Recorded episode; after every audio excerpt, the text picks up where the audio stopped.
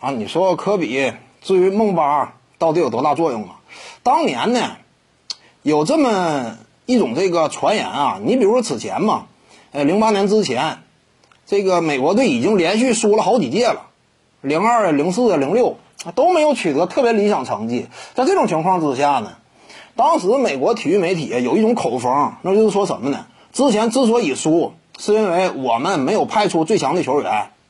最强球员指的谁呢？就是科比布莱恩特。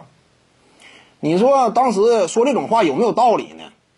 也存在一定的道理。为什么呢？首先第一点，科比那会儿已经手握三枚总冠军戒指了，和奥尼尔嘛并肩携手，率领湖人队打造了一个王朝。这是当时的科比。除此之外呢，零五零六啊那几年，科比场均得分有目共睹，对不对？一人场场场均呢？那样一种得分表现，占据全队啊超过三分之一，比现在某些球员呐，在球队当中这样一种呃场均得分占球队的比例还要更吓人。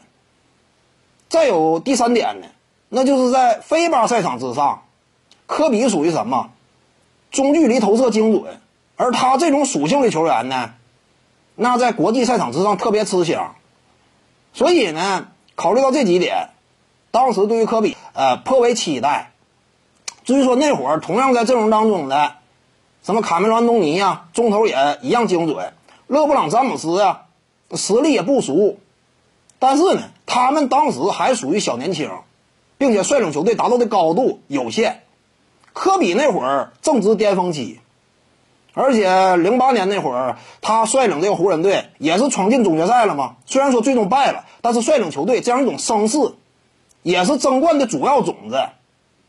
综合这些因素，那会儿科比就是被期待能够率领球队拿下胜利的。最终是不负众望嘛？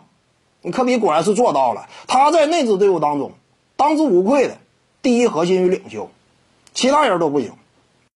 各位观众要是有兴趣呢，可以搜索徐静宇微信公众号，咱们一块儿聊体育。中南体育独到见解就是语说体育，欢迎各位光临指导。